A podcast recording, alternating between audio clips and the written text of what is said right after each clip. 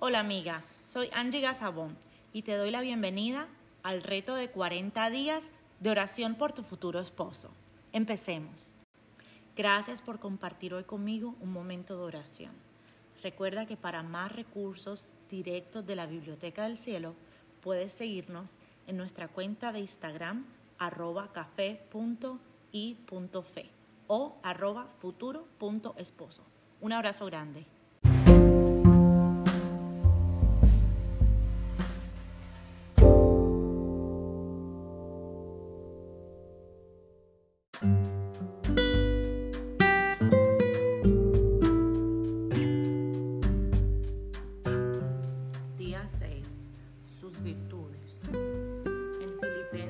4:8 dice, Por lo demás, hermanos, todo lo que es verdadero, todo lo honesto, todo lo justo, todo lo puro, todo lo amable, todo lo que es de buen nombre, si hay virtud alguna, si algo digno de alabanza, en esto pensad.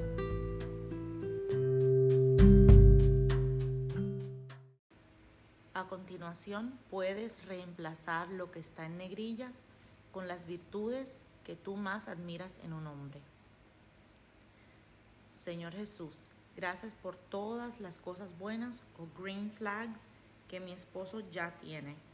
Bendigo todo lo positivo que hay en él y cada tema en el cual él será un ejemplo para mí. Ayúdame siempre a recordar y resaltar sus virtudes en vez de sus defectos.